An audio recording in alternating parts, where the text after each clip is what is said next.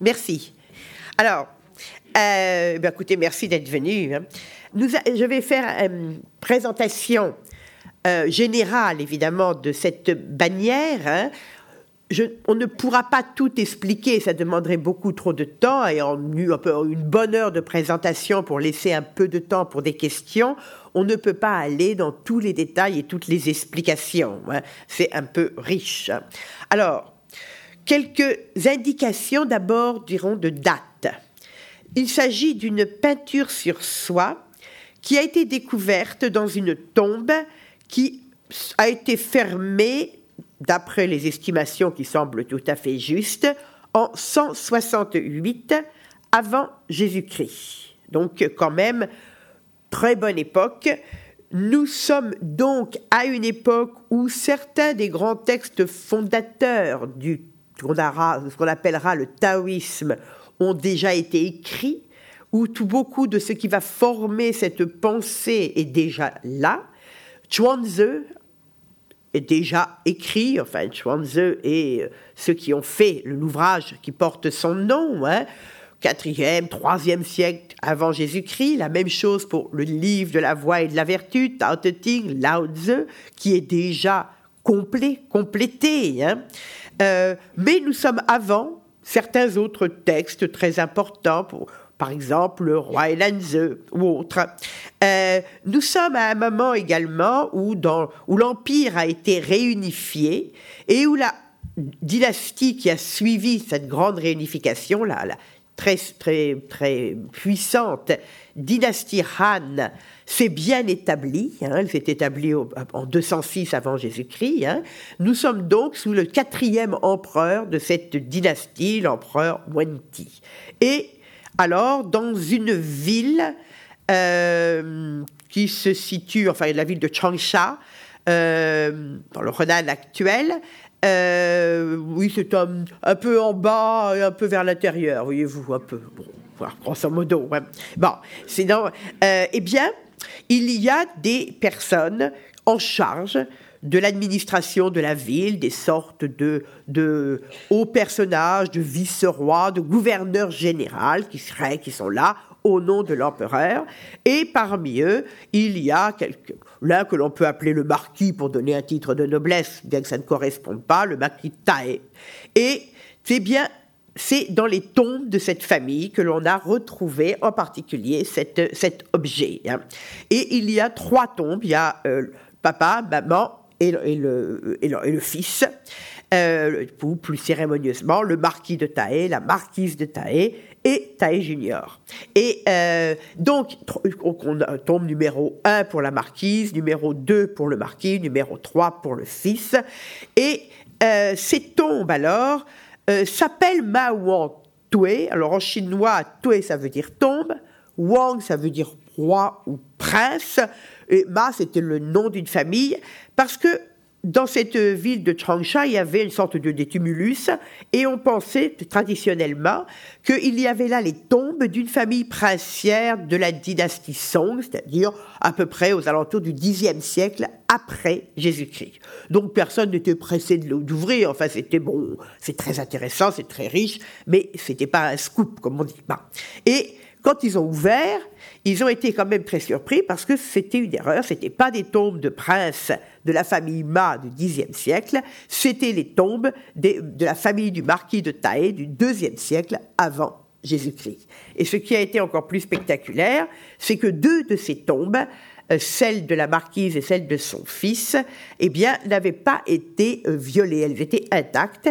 Et suite en plus à une combinaison de différents facteurs, à la fois euh, volontaires et et simplement aléatoires, c'est-à-dire à la fois l'effort des gens qui avaient fait cette tombe pour qu'il y ait quand même une protection, une sorte de d'hermétisme de, fermeture hermétique qui soit bien faite. Et deuxièmement, la qualité très particulière du sol à cet endroit, de la terre, etc., ont fait que la protection a vraiment été fabuleuse et que quand on a ouvert ces tombes, on a retrouvé énormément de choses, des objets, des documents, euh, même des aliments, enfin, tout dans un état de conservation remarquable. y compris des soieries, des robes, des brancards et des, et des peintures. Bon, enfin, des bannières funéraires. Et donc, euh, eh bien, euh, c'est comment dirais-je, ces tombes sont riches, les deux que l'on a, qui, qui, qui n'avaient pas été ouvertes. Et je ne sais pas si certains d'entre vous se souviennent, mais dans la tombe de cette marquise, on a retrouvé dans le dernier cercueil, le cercueil le plus intérieur, le corps de la marquise, qui avait été traité de telle manière qu'il était encore souple. Il y avait même, enfin, les muscles étaient souples, il y avait de la peau, le corps était resté intact par des techniques tout à fait spécifiques, différentes de l'embaumement euh, égyptien. Ça avait fait, euh, enfin, je dirais, ça avait fait la une des, journaux euh, à l'époque, c'est-à-dire les fouilles sont du début des années 70, 1970. Alors, quand on est dans cette, comment dirais-je, dans cette perspective, quel rapport pourrait-on dire d'abord avec le taoïsme? Est-ce que cette peinture, qui est remarquablement conservée, est une peinture taoïste? Bon, peut-être, peut-être pas. Hein. Il n'y a rien qui nous le dise et il n'y a pas de raison de le penser spécifiquement. D'autant plus que nous sommes à cette période, en disons tombe fermée en 168 avant Jésus-Christ. Nous sommes à une période où le taoïsme en tant que tel n'existe pas encore. Le mot n'a pas encore été créé, il le sera plusieurs dizaines d'années euh, plus tard, hein, aux alentours de, en siècle à peu près avant l'ère chrétienne, euh, où il y a beaucoup plus des courants, des sensibilités, des écoles. Euh, et cette sensibilité, elle existe. Elle, par exemple, les personnages qui sont enterrés dans cette tombe, très certainement, eh bien, euh, avaient, euh, faisaient partie de ce qu'on appelle les courants de l'entretien du principe vital, Yang Sheng.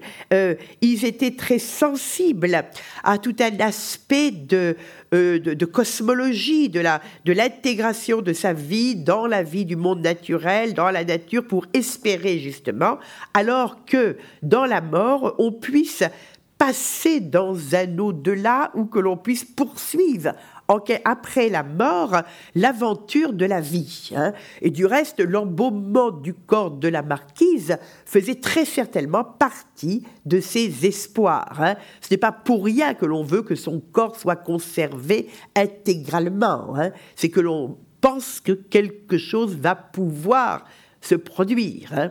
Alors, euh, très certainement. Et puis d'autre part, les objets et les livres trouvés dans les tombes nous confortent entièrement dans cette euh, pensée, en particulier dans la tombe du fils. On a trouvé énormément, enfin beaucoup de manuscrits, beaucoup de livres, parmi eux du reste deux, euh, deux rouleaux du Tao Te Ching, du livre de la voie et de la vertu de Lao Tzu, qui ont été du reste, qui sont qui ont été pendant très longtemps les plus anciennes euh, versions que l'on ait euh, de l'ouvrage. Hein. Et on a trouvé du reste alors d'autres livres, comme par exemple euh, les livres liés à la divination, livres des mutations, hein, et, des livres liés à la cosmologie, et qui montrent bien que les occupants de la tombe avaient une vraie préoccupation euh, que l'on ne peut peut-être ne pas appeler taoïste, mais qui va du côté de ces livres qui vont faire partie de la, du taoïsme pour toujours, comme le, comme le Lao Tse, également de ces livres de divination dont, dont une grande, enfin, de toute une littérature euh, attachée euh, au temps de cette dynastie Han va aussi être toute une matrice pour l'évolution, le devenir du taoïsme, pour tout ce courant de l'entretien du principe vital, etc., etc. Je dirais que les personnes, les occupants de ces tombes, eh bien, baignaient dans la soupe où il y avait beaucoup des ingrédients de ce, de ce qui va former le taoïsme. Alors, euh, ou, cette bannière particulièrement, celle que vous avez sous les yeux, hein, eh bien, elle a été trouvée donc dans le, cercle, dans le tombeau de la marquise. Euh, qui, est morte, elle devait avoir euh, à peu près pas tout à fait 50 ans, hein, 49 par là, d'après les examens qu'on a pu faire euh, sur son corps. Hein. Et donc, euh, il y avait, comment dirais-je, les tombes se présentaient comme un caisson, un, espèce de caisson hermétique, dans lequel on a des, cercueils emboîtés, et entre les, cercueils extérieurs et le caisson lui-même, alors il y a des espaces qu'on appelle les chambres, et, qui, dans lesquels sont disposés des objets, des livres, des soieries, etc. Mais cette bannière n'était pas là, elle a occupé une place extrêmement particulière, elle se trouvait sur le cercueil le plus intérieur, c'est-à-dire après, il y a une succession de plusieurs cercueils, et puis il y a le dernier cercueil qui contient le corps. C'était sur le dessus de ce dernier cercueil que cette bannière avait été posée. Alors simplement, pour vous donner une idée rapidement des dimensions, c'est une bannière qui a une, une hauteur totale d'un peu plus de 2 mètres, hein, 2 mètres 05. Hein.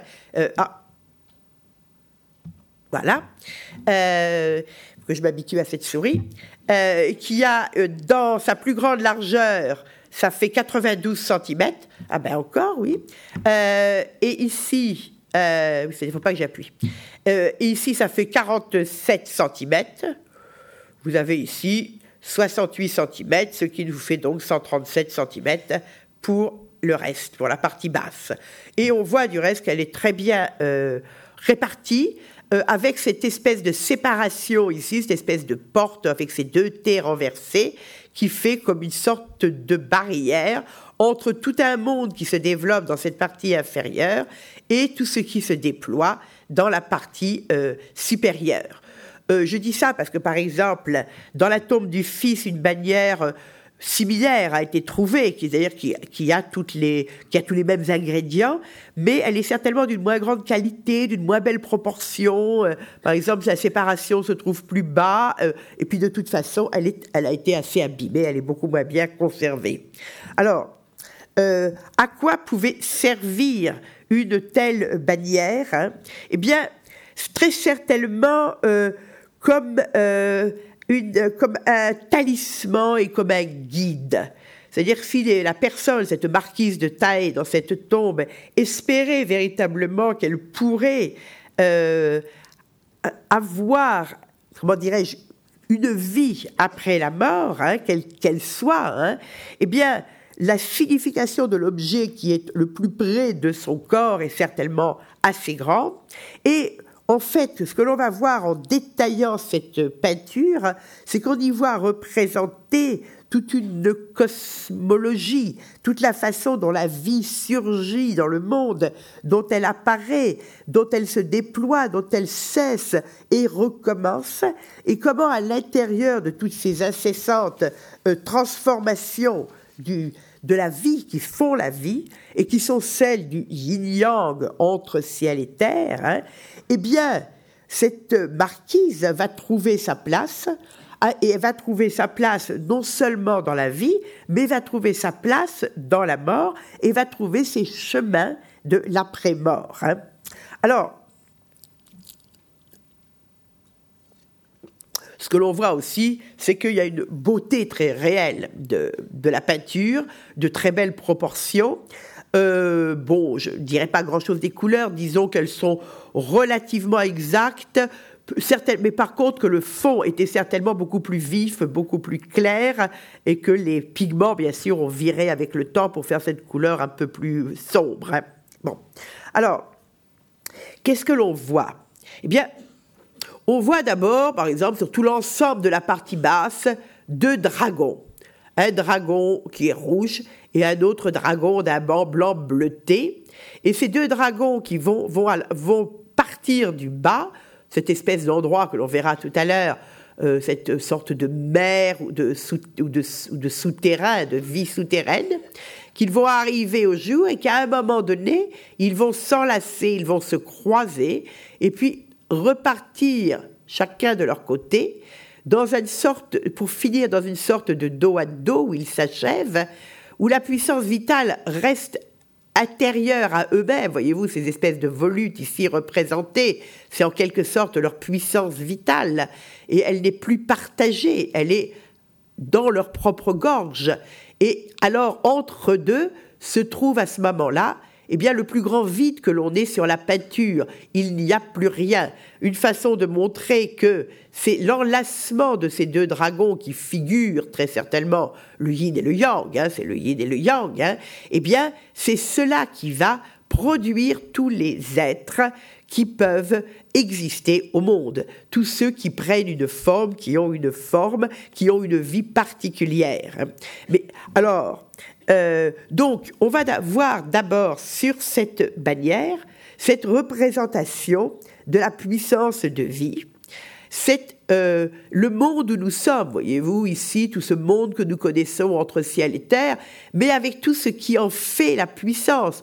Parce que comme on le verra, je vous le dirai tout à l'heure, le monde, la terre où nous vivons notre vie actuelle, peut-être qu'elle est simplement cantonnée ici, voyez-vous, c'est là.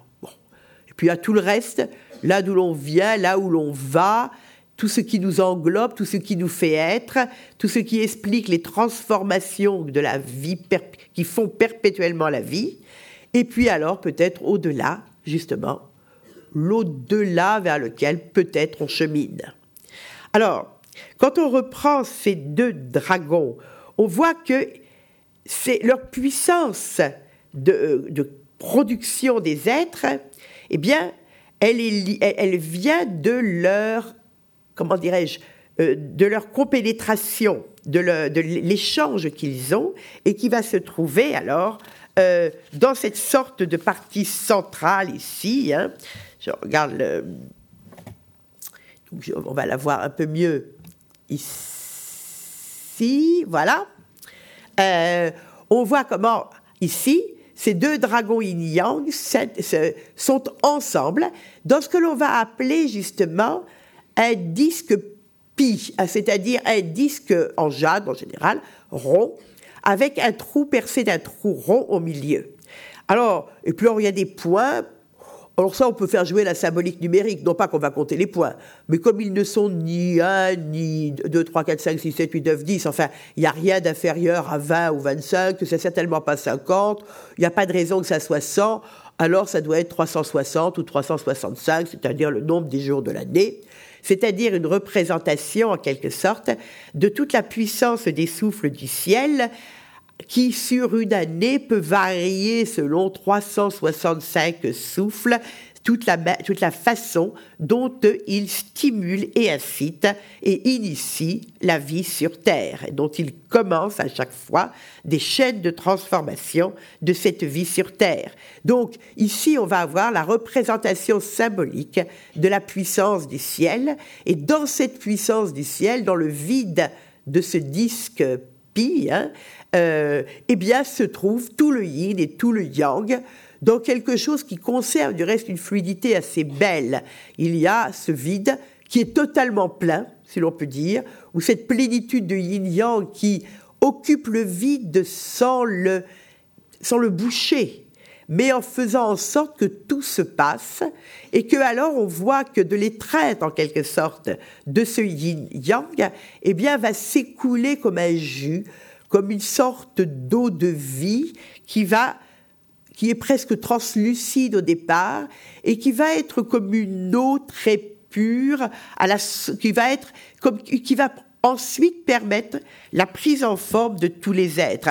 Un petit peu une image comme quand, par exemple, vous coulez un métal très liquide dans des moules et que alors ce métal de très liquide va prendre une forme qui va être définitive jusqu'à ce qu'on le refonde encore. Une image qui du reste se trouve dans certains textes chinois.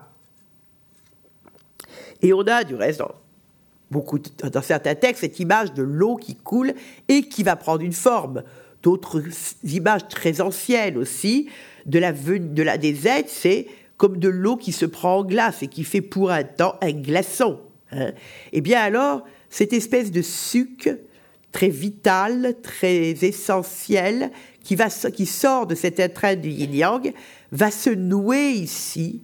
Et ce nœud, alors, va permettre cette condensation, la multiplicité des prises en forme, et cette espèce de tissu que l'on voit ici se répandre, eh bien, peut-être qu'il symbolise tous les êtres du monde, les dix mille êtres selon l'expression chinoise consacrée, on voit ces petits, ces petits triangles rouges et bleus affrontés, etc.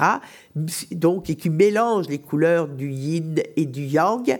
Eh bien, on voit alors tous ces êtres qui apparaissent et qui apparaissent et qui vont venir sur Terre.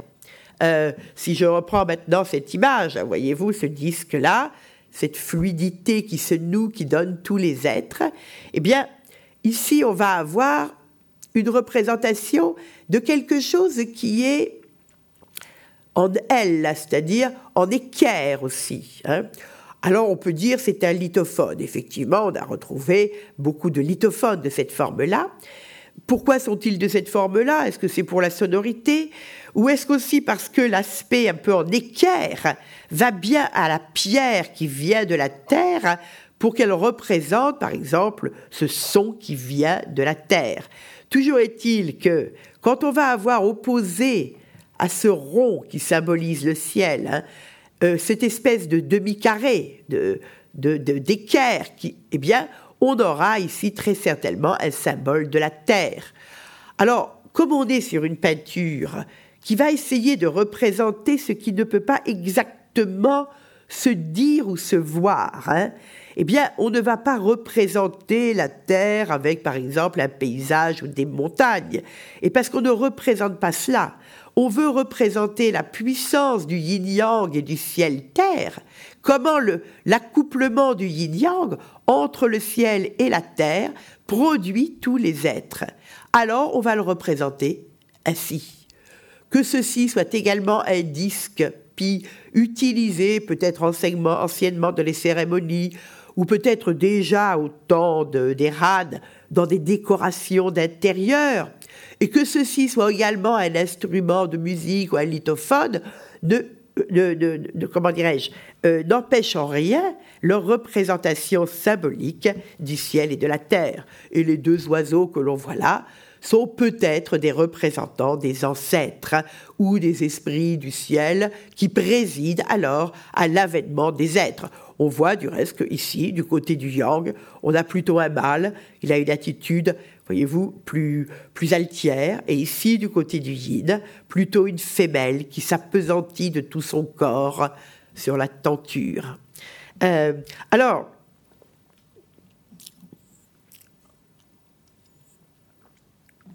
tous ces êtres, ils apparaissent ici. Et euh, voilà. Et comment, euh, pardon, ah, voilà, je voulais reprendre ici. Et comme on l'a vu tout à l'heure, la multitude des êtres ici entre ciel et terre, tous ces dix mille êtres qui existent, eh bien, s'opposent à cette espèce de vide qui se fait ici quand le yin et le yang ne sont plus en rapport, quand on est au-delà de la richesse d'interaction du yin-yang, du ciel-terre. Alors maintenant, euh, cette ah oui, non. Ah, j'ai bloqué, alors il faut que je repasse par là. Oui. Euh,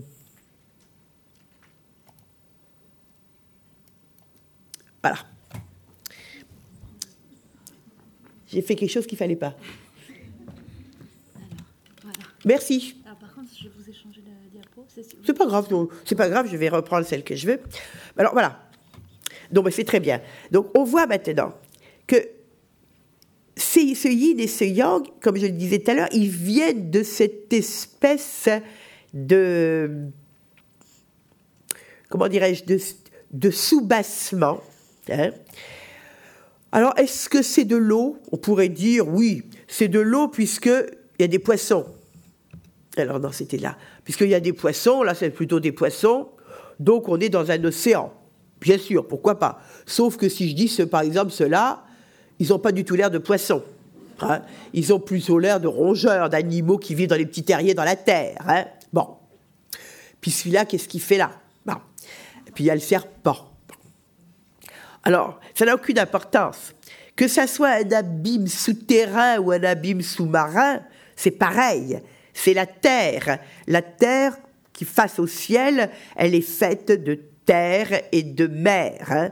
Et que, que la vie vienne des profondeurs sous-marines. Par exemple, à l'image du grand poisson du début du Chuanzi, cette espèce de masse informe qui va devenir un oiseau qui s'élève dans le ciel, hein, ou que la vie surgisse de la terre, comme par exemple au printemps quand la végétation renaît, hein, eh bien cela donne un peu la même image. Il y a la profondeur de l'eau, par exemple de l'élément eau, en bas, au nord, dans l'obscur, dans le sombre, dans le caché, et de là alors quelque chose va surgir. On a là la matrice de tout. Hein. Et du reste, c'est assez intéressant de regarder que ces deux monstres marins là, eh bien, se distinguent. Oui, celui-là est un peu plus yang, euh, il a un peu plus de rouge. celui-là un peu moins. Bon, mais ils ne sont pas autant distingués que par exemple seront le yin et le yang, les deux dragons, totalement blanc-bleu et totalement rouge. Hein. Et puis que, en plus, ils font une espèce de rond eux aussi, cette espèce de cercle qui rappelle le pi du ciel, le cercle du ciel, mais où il n'y a rien, qui est comme une béance, comme une latence, quelque chose qui attend. Hein. Et euh, et on remarque du reste, on regarde cette bannière, on voit que cette sorte de, de, rond vide ici va répondre au rond plein ici. Et nous retrouverons un dernier rond en haut avec cette figure euh, symbolique. Hein. Alors, je reviens ici sur mes poissons. Qu'est-ce qu'ils trempent dans ce qui est cette, cette puissance de renouveau de la vie hein? Ici, ce sont certainement des esprits de la terre, du reste qui ont c'est pour ça, du reste, qu'ils sont nus, à pied. Bon, ils n'ont pas de la dignité que, par exemple, pourraient avoir les esprits du ciel. Mais ils sont à leur place. Ils vont faire leur, euh, ils vont remplir leur fonction. Alors, qu'est-ce que c'est? Eh bien, c'est justement de présider au renouveau de la vie. Qu'est-ce que c'est que cet être qui est là? Oh, il y a beaucoup de possibilités, hein. mais disons simplement qu'il est possible que ça soit, d'une façon ou d'une autre, un génie du printemps, un génie du renouveau de la vie qui est sous le sol. Là, ici, on a la surface du sol, la surface de la terre. Et puis alors, eh bien, on a euh,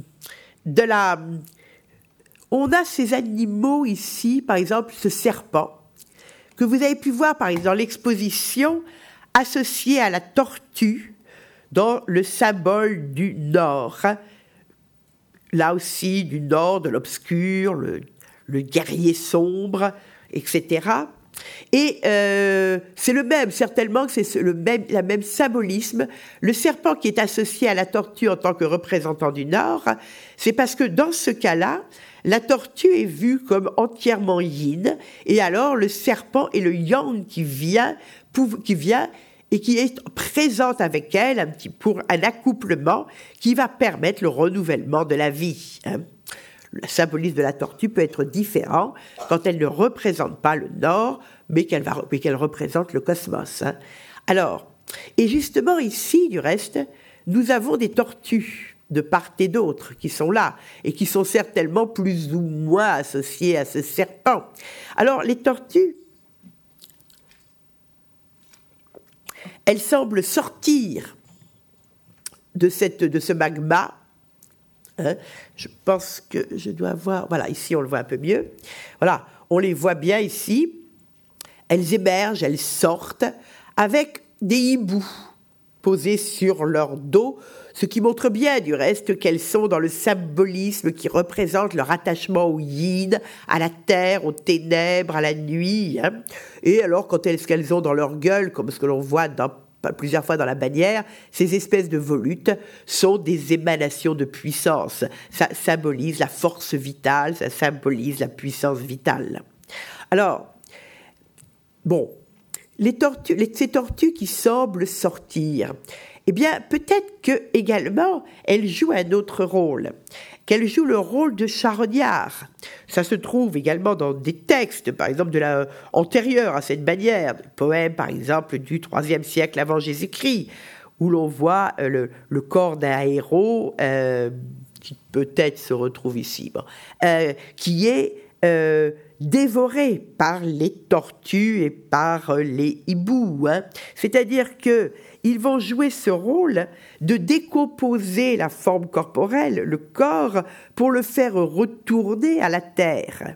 Et on voit du reste que cette tortue, par exemple, ici, elle met sa main sur ce vase, qui est le vase du banquet funéraire, très certainement, mais en même temps qui symbolise parce qu'il est plein de, céréales, il est plein de, de, de, mai, hein, eh bien, qui symbolise peut-être aussi tout ce qu'il y a de corporel. Et peut-être que, en même temps, cette tortue, ces, tortues, ces hiboux, alors, sont des messagers, les hiboux messagers de la mort, et la tortue, alors, qui entraîne le corps dans le royaume, enfin, dans le domaine de l'en bas, où il va se décomposer. Et que justement en même temps qu'il se décompose, eh bien la force vitale qui habite ce corps en tant que corps va alors se fondre dans la mer ou dans la terre des champs, hein, comme un engrais en quelque sorte, hein, et pouvoir être utilisé pour donner euh, vie à d'autres existences. C'est-à-dire que ce que l'on a ici, c'est la représentation d'un sorte de d'un cycle où il va y avoir tout ce qui est corporel, les corps, la substance, la matière, qui va être comme recyclé, qui va, qui va retourner dans le monde souterrain et qui va alors donner ce qu'il y a de vital dans cette substance pour que soient recomposées d'autres vies. Et que ceci se fait alors par cette puissance du yin-yang qui émerge de là et qui peut indéfiniment composer, recomposer d'autres vies dans la série des transformations qui sont non seulement toute l'évolution de la vie d'un être, de son apparition à sa disparition, mais qui sont également toutes les transformations de la vie d'un être dans un autre être, toute la vie qui passe d'un être à l'autre. Maintenant, comme on le verra aussi tout à l'heure, Qu'est-ce qui fait que ça se passe ici, que quelque chose finit ici? Eh bien, certainement que ça ne vient pas de la terre, que c'est quelque chose qui vient d'en haut, qui vient peut-être de l'au-delà, peut-être du ciel, et qui va faire en sorte que tout se passe ici dans un certain ordre, ou alors une vie va se trouver recomposée. Cette marquise qui est dans la tombe, elle est, sortie dans quelque sorte de ce magma ici par la par l'union du yin-yang qui est par exemple euh, reprise dans l'union sexuelle chez les hommes, eh bien, il y a eu un embryon de forme qui s'est formé complètement, qui a donné une vie, qui s'achève et dont le côté corporel retourne à la terre.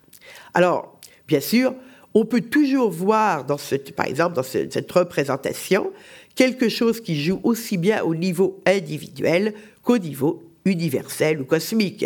Et évidemment, tous ces êtres, par exemple, auxquels je faisais allusion ici, ne sont pas simplement les hommes, les humains, c'est tous les êtres qui existent au monde. Alors maintenant, que l'on on voit ce qui peut en être de, ce, devenir un petit peu euh, corporel, hein, eh bien, euh, il y a,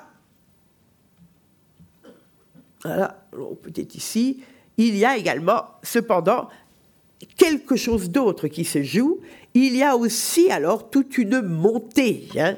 Ici, quelque chose repart sur cette poutre qui ne représente pas alors la surface de la Terre comme l'autre poutre en bas, mais qui représente beaucoup plus ce qui se passe dans les hauteurs du ciel, et ça on le sait à cause du motif qui est dessiné sur cette poutre, qui est très reconnaissable, et qu'on appelle le motif du tonnerre. Et donc, c'est la force du tonnerre, en quelque sorte, comme l'une des grandes forces du ciel en haut, qui est représentée ici. Peut-être une autre façon de représenter le ciel, alors que par exemple, cette espèce de carré là, de quatre carrés sur quatre carrés, resymboliserait aussi à ce niveau-là la puissance de la Terre, du carré de la Terre. Toujours est-il que l'on a encore, au-delà de ces puissances du ciel et de la Terre, eh bien des personnages que l'on va identifier dans un instant et qui vont qui cheminent, qui vont quelque part. On retrouve deux personnages qui sont comme du yin-yang et qui sont peut-être le vent et la pluie, ou le dieu du vent et le dieu de la pluie, donc le, comte du vent, le seigneur de la pluie. Hein. Et puis on va retrouver alors ici cette espèce de grand vide, et puis alors ce qui est peut-être le passage vers, vers un au-delà, vers un monde qui est très différent, puisque là, nous allons bien retrouver deux dragons, mais deux dragons qui sont face à face et qui ne communiquent pas, qui sont tous les deux dirigés vers l'axe central et le personnage central, et donc une vie qui va se dérouler selon un autre mode. Alors,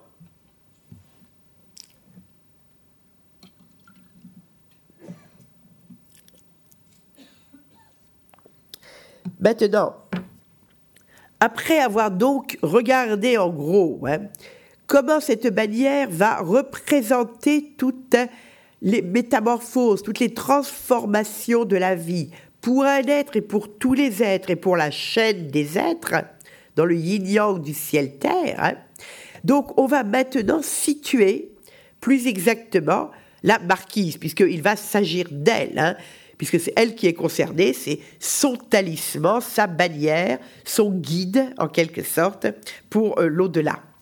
Alors, d'abord, eh bien, cette marquise, on va la trouver elle-même. On va la trouver ici. Alors, on peut dire, évidemment, il peut y avoir des petites choses un peu abîmées sur la peinture, mais ces personnages qui sont là ne semblent semble à peine marcher, il semble davantage glisser, voyez-vous. C'est un petit peu comme emporté par un vent. On n'est plus, cela évoque quelque chose qui n'est plus tellement déjà de la forme ou des corps. Mais alors évidemment, quand vous voulez peindre quelque chose qui n'est pas corporel, euh, vous faites comment? Il bah, faut bien quand même que vous peigniez un corps, mais pour vous arranger, pour vous dire, pour dire que ce n'est pas tout à fait un corps. Alors, on essaye, par exemple, de mettre cette espèce d'effet ici de quelque chose qui glisse beaucoup plus que ça ne marche. Alors pourquoi est-ce la marquise? D'abord parce qu'elle est au milieu. Ensuite parce que, alors là c'est assez difficile à voir parce que faudrait, faudrait agrandir, mais euh, elle a un bijou de tête très particulier qui est fait avec trois petites perles sur un, comme ça, euh, euh, qui, et puis une petite tige en argent. Et on a retrouvé exactement le même bijou sur la tête de la marquise qui était dans le cercueil. Donc il y a une, identification euh, réelle, quoi. Alors, et cette marquise, alors, elle a cette, cette espèce de vêtement un peu multicolore que l'on euh, retrouve du reste dans la bannière, on le verra à ce niveau-là, au niveau de ce qui est peut-être un catafalque, peut-être un tissu recouvrant le cercueil qui, contient le corps de la marquise. Alors, elle est là, elle est certainement en route pour un long voyage, elle a une canne. Alors peut-être la canne était la canne de la marquise parce qu'on a vu également à l'autopsie qu'elle avait des problèmes d'articulation, elle devait souffrir de la hanche et devait avoir des douleurs. Bon, peut-être. Ou bien peut-être la canne de celui qui part pour un long voyage. Euh, et qui pour une sorte de pèlerinage. Bon. Alors, donc cette marquise, elle est représentée ici, d'une certaine façon, dans un corps mais un peu éthéré. Et puis alors, on reviendra plus tard alors sur elle et puis sur ces trois personnages qui la suivent et sur sa destination. Mais on va revenir pour un moment sur ce qui se passe en bas, où l'on voit ce même tissu sur ce qui est peut-être la table du banquet, ou peut-être le cercueil qui contient le corps de la marquise, ou peut-être quelque chose qui justement va évoquer les deux à la fois. Toujours est-il que ici, alors, nous avons tout ce qui va relever des substances et du corporel. Alors maintenant, qu'est-ce qui se passe après la mort? Eh bien, dans la Chine, de cette époque, ça continue pendant pas mal de temps, hein, il y avait la conviction qu'une personne avait des âmes. Elle n'avait pas une âme, elle en avait plusieurs, et elle avait deux séries d'âmes, ce qu'on appelle les runes, H-U-N, et les po, P-O. Il n'y a pas beaucoup, enfin, on peut donner différentes traductions, mais aucune ne va évidemment correspondre. Alors, et que ces âmes, eh bien, c'était toute son animation. Alors, on comprend quand on parle d'âmes, en particulier rounes, parce que ce qu'on appelle les âmes rounes, c'est ce qui, dans une personne, la relie au ciel et dépend en elle du ciel, est relié au souffle, à ce qui est sans forme, à ce qui permet la connaissance, la perception, la conscience, la pensée, toutes les activités supérieures de l'homme, mais qui ne sont qui sont qui n'ont pas de forme substantielle. Hein. Et alors, ces âmes sont dans un mouvement yang d'élévation, et à la mort, du reste, elles vont alors s'élever vers le ciel. Et la deuxième catégorie d'âmes, ces âmes pou, alors ce sont des âmes terrestres. Ce sont des âmes qui représentent en l'homme l'animation terrestre, celle qui est liée à la forme, au corporel, euh, euh, aux ossements, au sang, à tout ce qui est de la substance, à l'abaissement propre au yin, au retour à la terre. Alors, ça, c'est plus difficile à comprendre, parce qu'on se dit, pour nous, ce que l'on appelle âme, est beaucoup plus du côté de la première catégorie. Et quand on parle d'âme corporelle, eh bien, on se demande si ce n'est pas euh, simplement une contradiction de termes. Parce que comment une âme peut être, elle, corporelle? Or, dans le monde chinois, il semble bien que on, doit, on est perçu l'homme et tous les êtres comme on vient de le voir, exactement comme le résultat de, de ce croisement yin-yang entre ciel et terre. Et alors, qu'est-ce que cela fait? Cela fait que ce qui anime l'homme, eh bien, va être également pouvoir regarder comme double.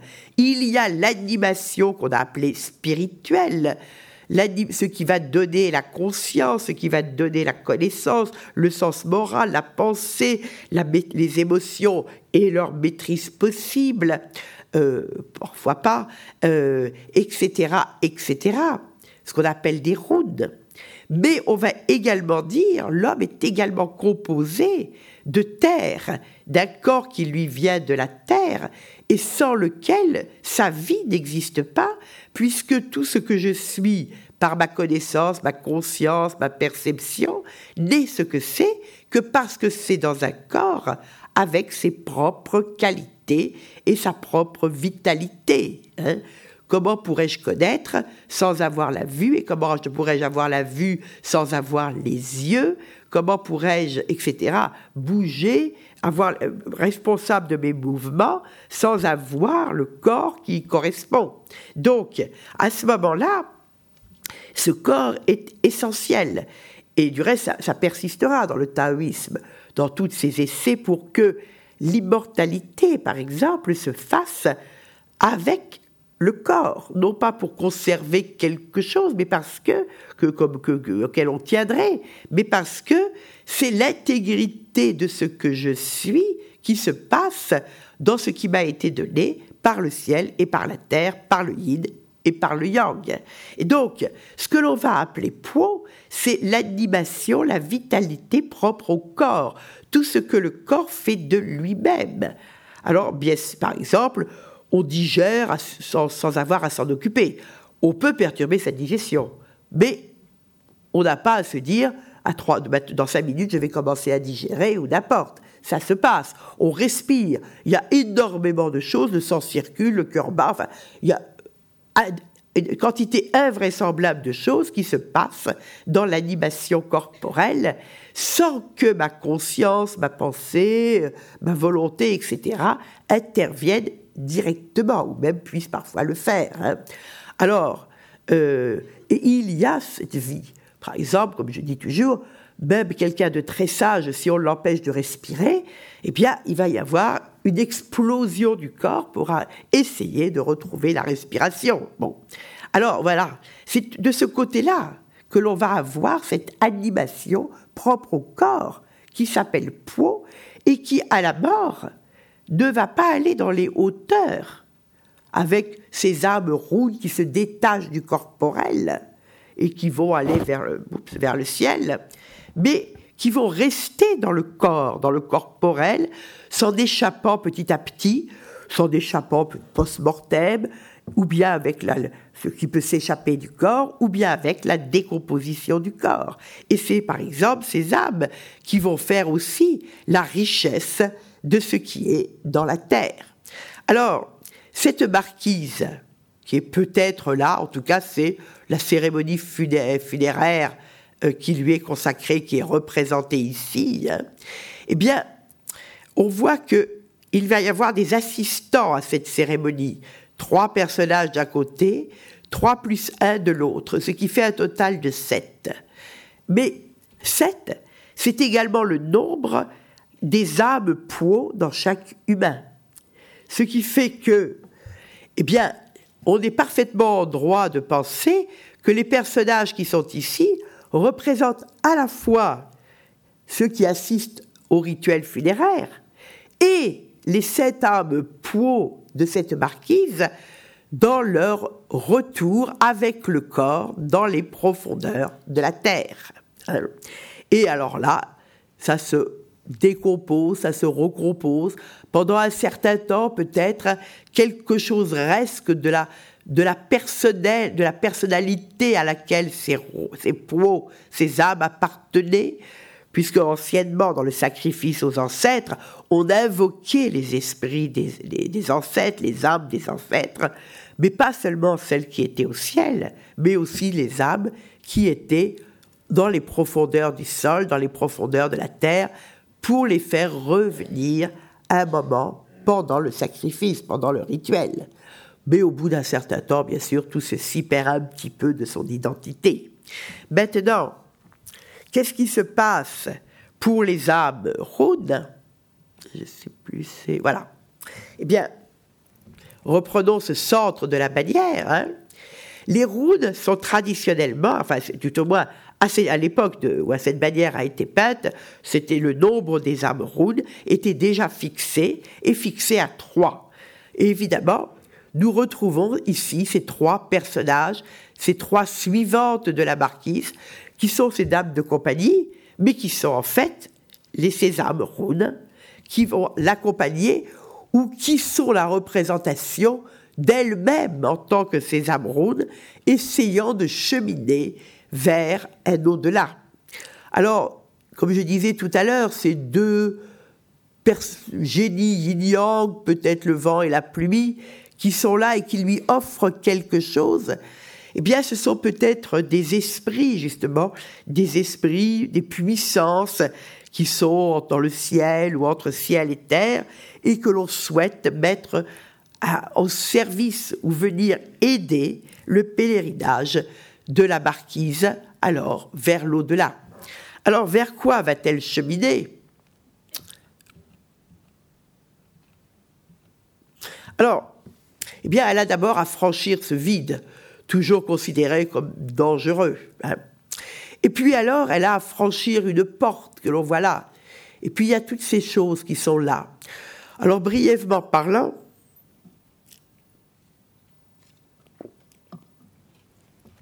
Ces deux oiseaux sont certainement des phénix. Et ce qu'il y a d'intéressant avec les phénix, c'est qu'ils sont à la fois un couple mâle et femelle, et en même temps, un phénix est à la fois mâle et femelle. Ce qui fait que on a l'impression qu'on a une sorte de passage euh, entre un monde par exemple l'extrêmement sexué du yin et du yang, où les partenaires sont vraiment opposés, complémentaires et doivent se compénétrer pour produire, à un monde où déjà c'est un peu différent, où ces phénix ne sont, pas tout à, ne sont pas tout à fait le mâle et la femelle comme, le, comme on voit ici le yin-yang, ou comme on voyait aussi par exemple les deux oiseaux ici, qui sont un couple mâle et femelle. Et puis surtout alors, on voit que l'on a cette sorte de représentation peut-être tantrique hein, ou de, style tantrique, qui, est certainement ici comment le yin et le yang commencent à se, à se compénétrer, comment la capacité, la possibilité de leur compénétration est donnée ici, en haut, et va pouvoir alors se répandre en bas et faire en sorte alors que de tout en bas, quelque chose surgisse qui se noue et se développe. Développe le yin-yang ici ou dans toute la vie des êtres. Alors, on a donc ce passage. Ce passage vers quoi? Alors, eh bien, vers tout ce qui est représenté ici dans cette partie supérieure de la bannière, hein, où je disais tout à l'heure, on a deux dragons également, mais deux dragons face à face et sans relation directe. Et ici alors un côté yang, bien sûr, avec le soleil, puis toutes ces boules rouges, et un côté yin avec la lune, dans lequel on voit un crapaud et où on devine un lièvre qui, sur l'original, est du reste très abîmé, hein, et avec une femme dans l'aile du dragon. Alors, il va y avoir donc cette idée que ce qui se passe ici n'appartient pas au même monde, n'appartient pas au monde où la vie se produit par transformation, par union du yin-yang, transformation successive, évolution, changement, métamorphose, mais que l'on est ici plutôt dans le domaine de ce qui ne change pas, de ce qui est immuable, et qui donc va pouvoir donner la possibilité de vie et de transformation à tout ce qui se trouve en dessous de lui. Alors, on a évoqué également, à travers ce soleil avec son corbeau, la lune, la femme, le crapaud, le lièvre, etc., on a l'évocation d'un certain nombre de légendes qui étaient déjà populaires au deuxième siècle avant Jésus-Christ, hein, et qui ont tous plus ou moins trait, qui ont toutes plus ou moins trait à l'immortalité. Le soleil, avec l'oiseau, l'oiseau solaire, le corbeau noir dans le soleil. Alors bien sûr, le corbeau noir, c'est facile parce que le soleil, la course du soleil peut être associée à un oiseau qui porte le soleil sur son dos et il est noir parce qu'il a les ailes un peu brûlées. Bon, pourquoi pas? Euh, Certainement, il y a des choses comme ça à l'origine. Et puis, euh, mais que lier ce point noir, ce corbeau noir dans le soleil rouge, d'abord c'est très beau, et puis ça a certainement beaucoup plu aux lettrés comme cette espèce de, de point de puissance ou de, de, ou de yin à l'intérieur du soleil. Euh, ça, enfin, il y a beaucoup de, symbolisme et de, qui, puisse, qui peut être lié à ça. Alors, ce que l'on voit, c'est également, euh, il y a une légende du soleil et des dix soleils. Alors ici, est-ce que ce sont les, autres soleils? Peut-être, mais il n'y en a que huit ici. Donc, 1, 2, 3, 4, 5, 6, 7, 8. Peut donc peut-être pas. Mais toujours est-il que la légende des dix soleils, c'est euh, que temps d'un empereur mythique, euh, eh bien,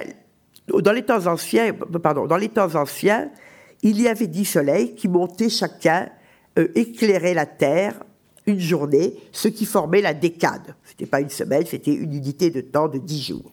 Et puis un beau jour,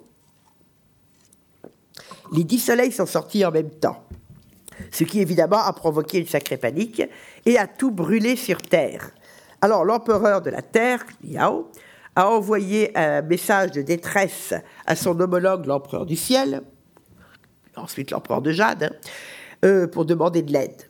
Et l'empereur du ciel lui a envoyé un archer céleste, l'archer I, bon, qui a tué neuf des dix soleils, ou a battu neuf corbeaux euh, et neuf soleils. Ce qui fait que il n'en reste plus qu'un. Cet archer I, alors, très certainement, tout ceci n'a pas, d'une cohérence totale parce que c'est certainement fait de différents récits et de différentes mythes qui au départ sans doute n'avaient pas de rapport et qui sont mis ensemble pour faire ensuite une trame plus ou moins suivie. Hein. Donc cet archéi, par exemple, on le trouve venant du ciel, mais après on le trouve sur terre et comme, se conduisant comme un homme. Eh bien, euh, il prend femme. Et puis évidemment, après s'être marié, bah, il quitte la maison, il s'en va en voyage, et, euh, et il va voir qui ça eh bien, il va voir un personnage que vous avez amplement représenté dans l'exposition, qui est la reine mère de l'Ouest, la Shi hein, la reine mère de l'Occident, je crois, on truc comme ça, qui est donc un personnage qui est très lié à la fois à la mort, à l'immortalité, euh, au jardin d'immortalité, au paradis d'immortalité. Euh, et qui, est celle qui règne en particulier sur les monts Kunlun, les paradis d'immortalité, et qui garde les pêches d'immortalité. Là, peut-être que vous avez ici des, un péché des pêches, hein, peut-être aussi. Hein. Et il s'entend le mieux du monde avec la Shiwangmu, avec la reine mère de l'Occident, et il repart avec une drogue d'immortalité. Donc, euh, oui, je crois que c'est à qu'il se marie, oui. Et puis alors, il dit à sa femme, bien sûr, j'ai une fiole d'immortalité, je la mets dans le placard, tu n'y touches pas. Et là-dessus, il repart en voyage. D'accord. Bon, vous connaissez la suite de l'histoire. Euh, et donc, sa femme boit la, la fiole d'immortalité. Là-dessus, son mari revient. Alors, il y a plusieurs versions à la légende, je vous passe. Elle prend la fuite. Et au moment d'être attrapée par son mari, qui était animé d'attention plutôt meurtrière, eh bien, elle envoie une prière à la lune, et la lune envoie un rayon, un de ses rayons, sur, laquelle, sur lequel cette femme, Changirl, peut monter jusqu'à la lune, où elle se transforme en crapaud, et où elle devient le crapaud lunaire. Alors là, vous avez sans doute cette femme, peut-être, et là, le crapaud lunaire. Bon. Alors, euh, et alors, dans la lune, qu'est-ce qu'il y a par ça? Eh bien, il y a aussi le lièvre. Et que fait le lièvre? Le lièvre, il est occupé à piler la drogue d'immortalité. Donc, voyez-vous, bon, je veux dire, on a ici, si vous le voulez, toute une trame où l'on peut avoir des évocations de légendes qui ont trait à l'immortalité, aux drogues d'immortalité, au paradis, etc., etc. Est-ce que les paradis sont évoqués? Peut-être qu'ils sont ici, peut-être qu'ici on a une représentation symbolique d'un brûle parfum, des montagnes, des paradis du Kunlun, de ces montagnes au euh, nord-ouest, qui serait le séjour des immortels. C'est possible. Hein. Et puis évidemment, on a des grues, et les grues sont des signes également sont de, de grande longévité, puisque les, grues euh, euh, peuvent atteindre quand elles deviennent transcendantes, bien sûr, enfin, peuvent atteindre des milliers d'années. Et on voit souvent dans des représentations des immortels qui chevauchent des grues. Et si du reste, les grues se distinguent très mal du fond, c'est sans doute parce qu'elles avaient la même couleur pour marquer qu'elles avaient atteint cette sorte de quasi-identité avec euh, le ciel ou avec la, euh, ce qui est au-delà euh, de l'ordre visible des choses. Alors, euh, on remarque encore plusieurs choses intéressantes, c'est que il y a ici deux génies qui sont un peu les pendants de ceux qu'on a vus en bas, euh, à pied et tout nus. Eux, ils sont habillés et montés. Oui, parce qu'ils sont, ils sont en haut, ils sont au ciel. Bon, ils ont un statut différent. Et alors, ils tiennent cette espèce de, de, choses, à la fois brûle-parfum, cloche, etc. On voit que ici, comme s'il y a une corde comme ça ici, et certainement qu'ils le font pivoter ça évoque une sorte de pivot, et alors ça évoque comment l'influx, quelque chose qui peut se répandre à partir de là, à partir de cet ordre du monde ici, quelque chose peut se répandre et se répandre pour aller jusqu'ici, permettre que le yin et le yang apparaissent et se compénètrent et faire en sorte alors que d'en bas les formes se prennent et que d'en haut les souffles et les esprits arrivent. Alors, donc, qu'est-ce que l'on a? Ces deux, bon là je disais, bon, c'est rond, rouge, soleil, pêche, ça peut aussi être des étoiles, ça peut être autre chose. Bon, là on voit ces souffles qui sont des puissances également, là. euh, ici, quelque chose qui est intéressant et qui peut être vu tout au long de la bannière, c'est pas vraiment le temps de détailler, c'est que quand on est du côté yang, il y a beaucoup, on touche à peine. Et quand on est du côté yin, régulièrement le contact et l'appui est beaucoup plus fort, beaucoup plus franc. Hein. Comme on voyait, euh, euh, par exemple, tout à l'heure, par exemple ici, voyez-vous, même en bas, euh, il touche beaucoup plus le yin et là, il, le touche beaucoup moins. Et euh, oui, par exemple, cet oiseau qui touche du côté du yin et le mâle certainement moins du côté du yang, euh, on a... Euh, bon, il faudrait regarder ça sur toute la bannière, mais il faudrait avoir des, quelque chose d'un peu plus grand. Ah, pardon. par exemple, ici aussi, du côté du yin, la, la, la, la grue a un contact complet avec le corps de cet être hybride, tandis que du côté du yang, même si elles sont trois, il y a un petit espace, c'est comme détaché. Hein. Ceci est une sorte de, face, une sorte de visualisation de la différence de qualité entre l'explosion du yin, entre l'explosion du yang et l'attachement du yin. Le yin attache, relie, c'est quelque chose qui va être dans dans le, dans la substance. Le yang est beaucoup plus dans l'épanouissement euh, de, comment dirais-je, euh, de diversité, pas de diversité, mais un épanouissement, une explosion, euh, euh, voilà, une expansion. Le yin est davantage dans une concentration, une relation. Alors,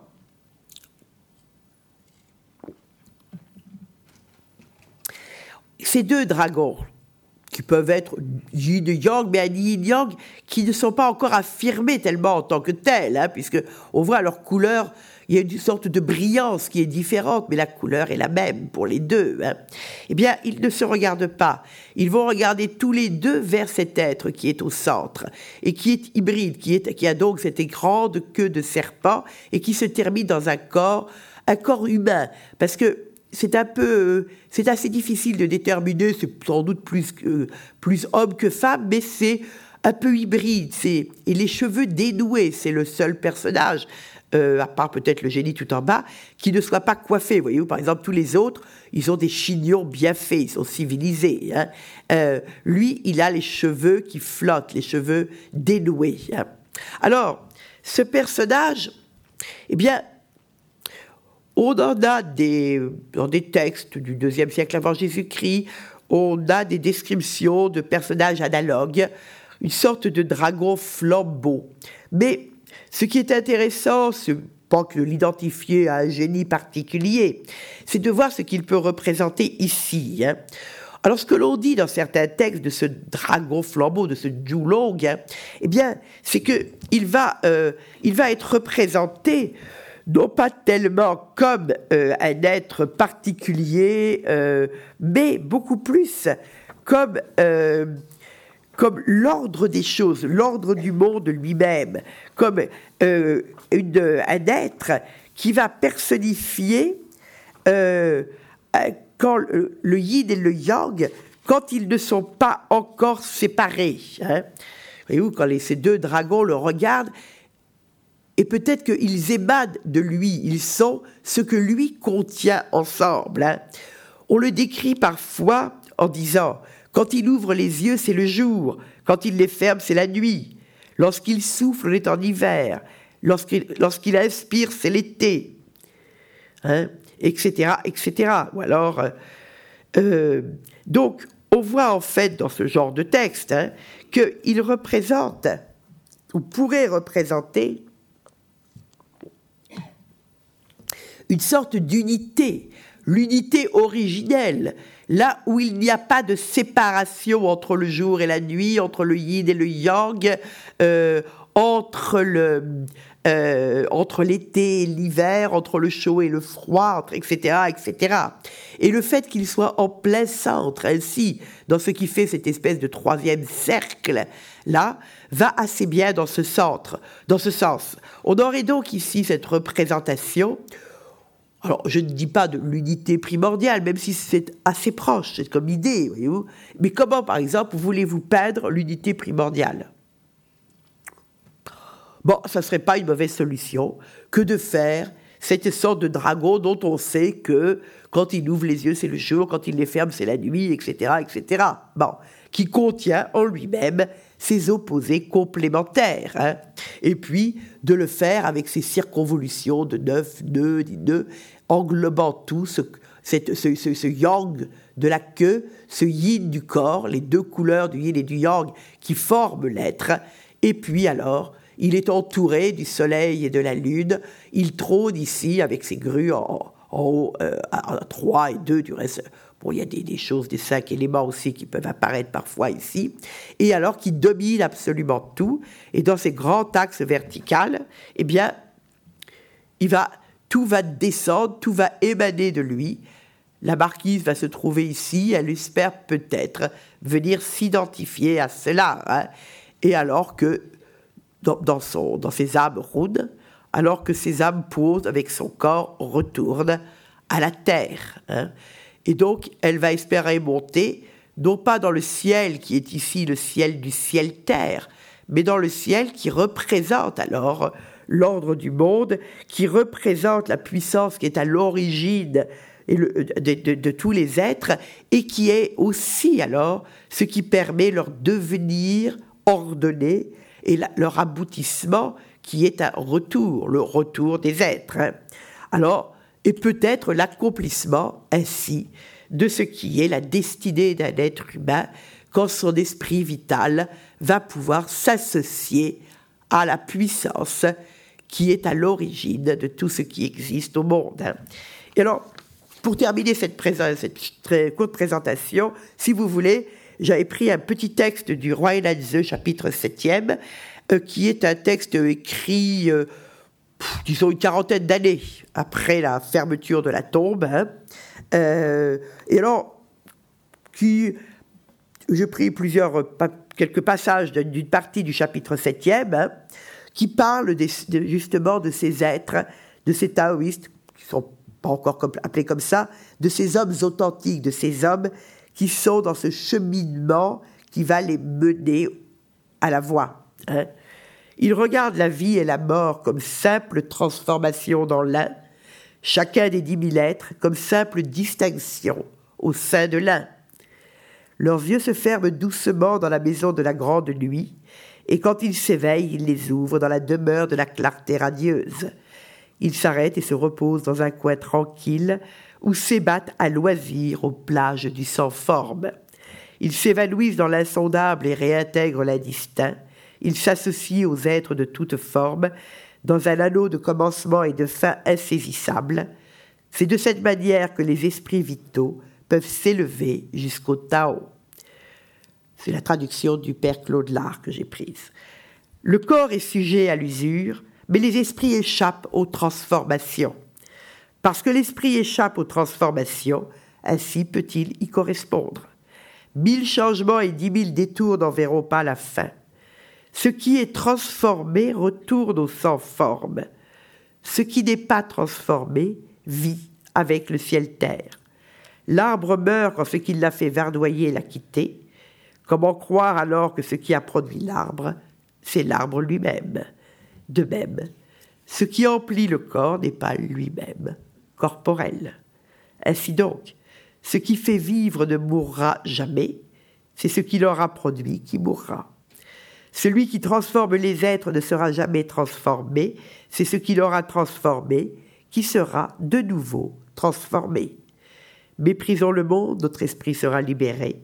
Faisons peu de cas des êtres, notre cœur ne sera pas égaré. Regardons d'un même œil la mort et la vie, notre vouloir ne sera pas ébranlé.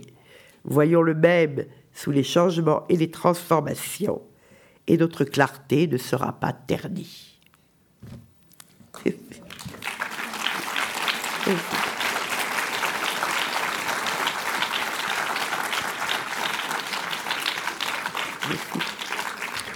Donc, si vous avez des questions maintenant, je pense que nous avons encore du temps pour des questions. Hein. Euh, quand je regarde votre bannière, euh, enfin la bannière, que vous avez détaillée déjà pas mal, j'ai tout de suite été frappée par une chose dont vous n'avez pas parlé. c'est que pour moi, elle représente dans son deuxième registre, à partir du bas, un visage. Tout à fait. Oui, j'allais pas parler, on n'avait pas le temps, mais c'est exact. C'est exact. Il y a deux choses. Alors, on peut regarder la bannière dans son ensemble. On peut la voir comme une urne funéraire avec un couvercle ici, et ça, une urne, et le reposoir ici. Voilà. Et vous, une sorte d'urne. Hein. Bon. Avec du reste, alors par exemple, la substance ou le vin là en bas, et puis alors les vapeurs ici. Hein. Comme on peut également y voir un visage, avec la bouche qui tient justement le corps de la défunte, la moustache, les yeux hein, et les cornes. Et alors c'est un visage qui, euh, qui est une représentation qui se trouve depuis très longtemps dans des, sur par exemple des urnes funéraires depuis même la, la deuxième dynastie, enfin depuis euh, même 1500 ou même avant, avant l'ère chrétienne, qu'on appelle le visage du trautier. Euh, alors, c'est un visage assez euh, effrayant d'une certaine façon, mais ce n'est pas parce que c'est effrayant que c'est mauvais, hein, parce que c'est euh, comme je dis toujours, les, les, gorilles euh, qui sont les gardes du corps ne sont pas toujours de très, de, de, très beaux garçons, hein, mais ils sont là pour protéger. Hein. Bon, et la personne qui est protégée est bien contente qu'il qu ait un air de gorille, quoi. Euh, donc, euh, bon, j'irais, il y, y, y a ça, c'est-à-dire qu'il n'y a pas de raison de mettre quelque chose qui ne soit pas favorable sur une peinture ou dans une tombe. Mais quand on a un truc qui est un peu, ce visage un peu effrayant, ce, le faciès du, du tarotier, là, eh bien, c'est peut-être, c'est sans doute une protection. C'est sans doute quelqu'un qui protège. Alors, moi, ce, que, ce, que ce à quoi ça m'avait fait penser également, c'est que vous avez dit que le haut des lèvres pouvait représenter un instrument de musique, dont je ne sais plus le nom. Oui, le lutophone, quoi, oui, oui. oui ça, une pierre musicale, oui. La bouche. Ce qui, euh, dans nos sociétés à nous, peut s'assimiler au verbe avec un grand V. Et c'est une chose que personnellement je reproche dans cette exposition, où on nous intitule cette exposition du Tao une autre façon de voir le verbe, alors, oh non, pardon, une autre façon de voir l'être, alors que dans votre présentation, comme dans la visite de l'exposition, moi je vois un nombre énorme de points communs entre ce Tao et notre culture chrétienne à nous. Alors, ce qu'il faut dire, c'est que il n'est pas étonnant qu'en tant qu'humains, nous partagions 90% au moins de ce que nous sommes que nous avons un cerveau qui est à peu près, près le même. Hein. On peut dire les hémisphères, ceci, cela, mais à la base, hein, euh, qui est à peu près le même, qu'il y a des circonstances de vie qui se recoupent à peu près les mêmes. Hein.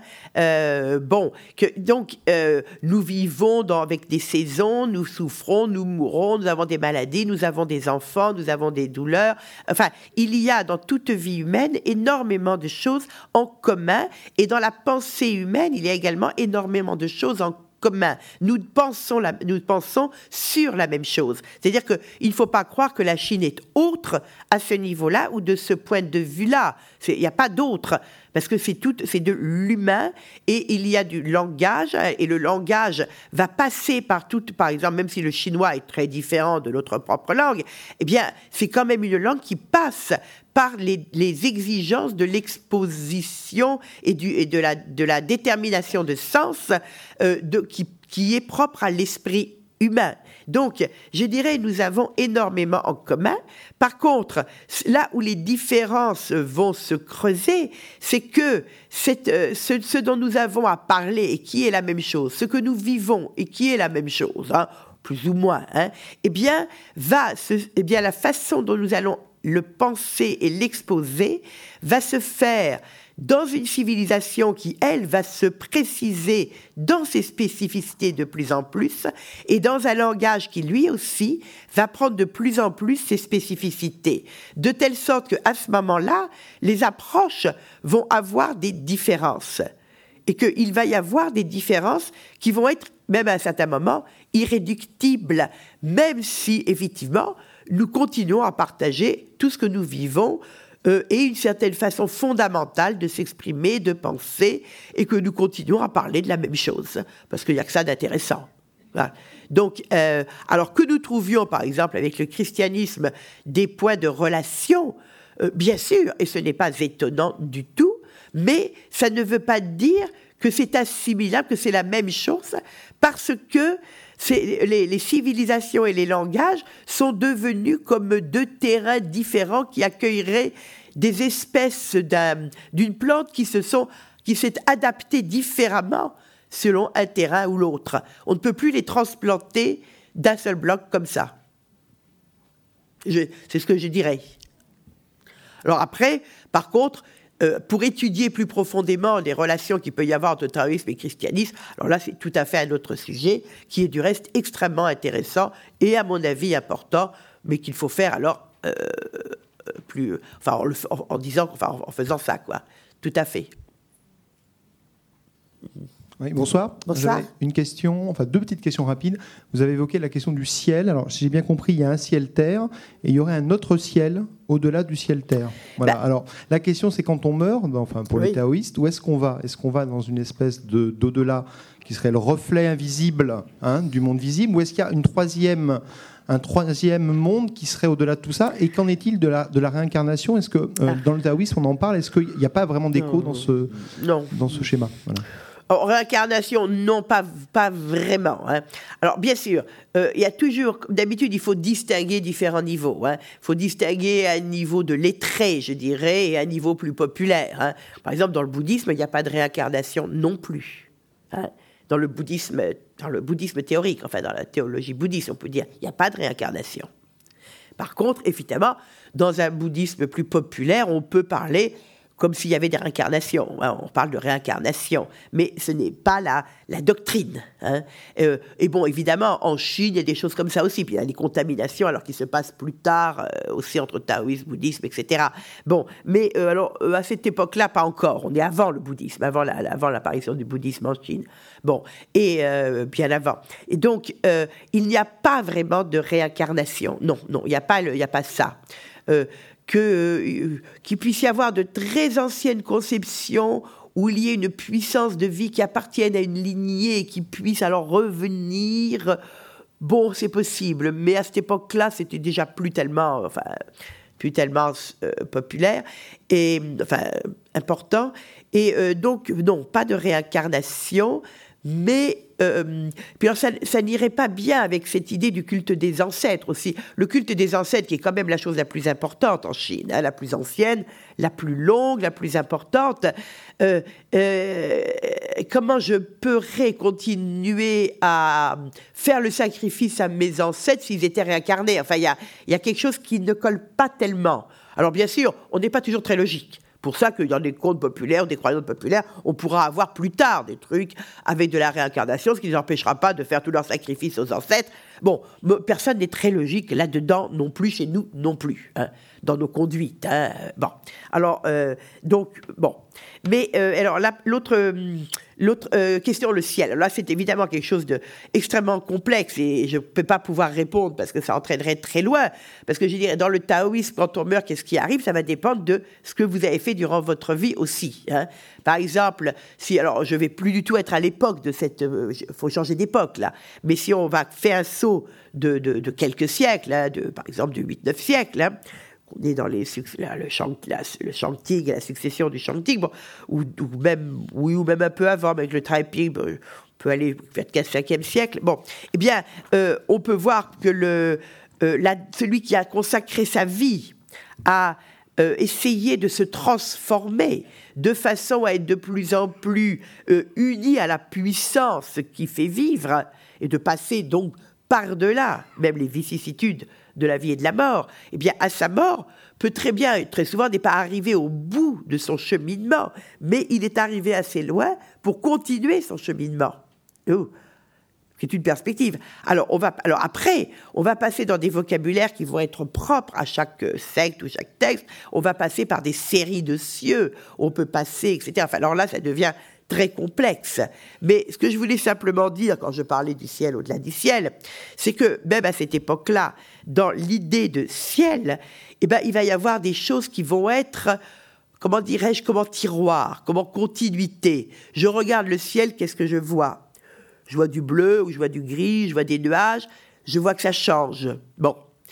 Et puis, euh, mais ça change. Mais ça change aussi pas complètement n'importe comment. Parce que le ciel, il est clair dans le jour, pendant le jour, et puis il est noir pendant la nuit, et ceci a une régularité. Et le, ciel m'envoie du chaud et m'envoie du froid au long de quatre saisons, qui sont aussi, plus ou moins, enfin à peu près régulières. Hein. Et donc, du ciel viendra aussi l'ordre des choses, la régularité de tout ce qui se passe, et puis viendra également le commandement et l'initiative de tout ce qui se passe. Et donc petit à petit, j'aurai du ciel une idée non seulement d'un partenaire du ciel-terre, du yin-yang, etc. bon, mais j'aurai l'idée de la, la puissance qui va tout dominer et qui va être l'origine de tout. Et alors à ce moment-là, je pourrais appeler ciel, comme par exemple dans le Chuanzi, là, chapitre, très beau passage du chapitre 13, repris dans le chapitre 15. Là, le ciel, la joie du ciel, le concert du ciel, la musique du ciel. Alors, eh bien, ce qui me, me soulève ma vie me permet d'avoir la vision euh, cosmique de mon existence et alors qui est la même chose que le principe de vie auquel je cherche à m'unir. Hein, donc, donc on a, mais ce, n'est pas qu'il y a un ciel ici puis un autre là, c'est plutôt dans une continuité aller toujours plus loin. C'est plutôt, je dirais, de cet ordre-là. Et puis d'autres choses que encore dans le ciel. Bon, la notion est encore plus riche que cela. Mais euh, c'est pas qu'il y a deux sens, c'est plutôt qu'il y a des profondeurs de sens. Je veux savoir s'il y avait une explication euh, à l'inversion du yang et du yin euh, entre le ciel justement au-delà du ciel et la partie basse de la terre. Oui, oui, c'est, alors évidemment, c'est des, des, hypothèses, hein, mais il est possible de penser que justement on est dans une, euh, on, est dans, un, dans une sorte de, justement d'inversion. C'est-à-dire qu'il y a comme un retournement, un changement d'orientation. Hein. C'est-à-dire que, et là, ce changement d'orientation qui se fait déjà ici, puisque après, je dirais, quand, la vie se défait, quand ça n'existe plus, alors le yin et le yang ont également, eux, ici, changé, changé d'orientation par rapport au départ. Hein. Hein? le yang est passé de la, de la, gauche à la droite, et le yin est passé de la droite à la gauche devenant dominant dans la mort. Et ici, alors en haut, on les voit également en sorte de, position inversée euh, qui reflète justement peut-être un ordre, euh, un ordre différent. Quoi. Enfin, c'est bon. disons, toujours est-il que pour la beauté de la bannière, ce que l'on voit il y a peut-être aussi des raisons esthétiques. On voit la continuité du yang qui se fait comme ça, et la continuité du yin qui se fait comme ça, ou l'inverse. Hein quand ça vient d'en haut. Le yin, qui, ça passe comme ceci. Ah, voilà. Ça, ça, ça, voilà, parce que ça, oups, parce que le yin et le yang viennent d'en bas, mais ils reçoivent aussi d'en haut, hein. Ce qu'ils sont. Ce qu'ils sont vient beaucoup plus d'en haut que d'en bas. Ça n'existe en bas que parce que ça vient d'en haut. Eh ben, merci, beaucoup.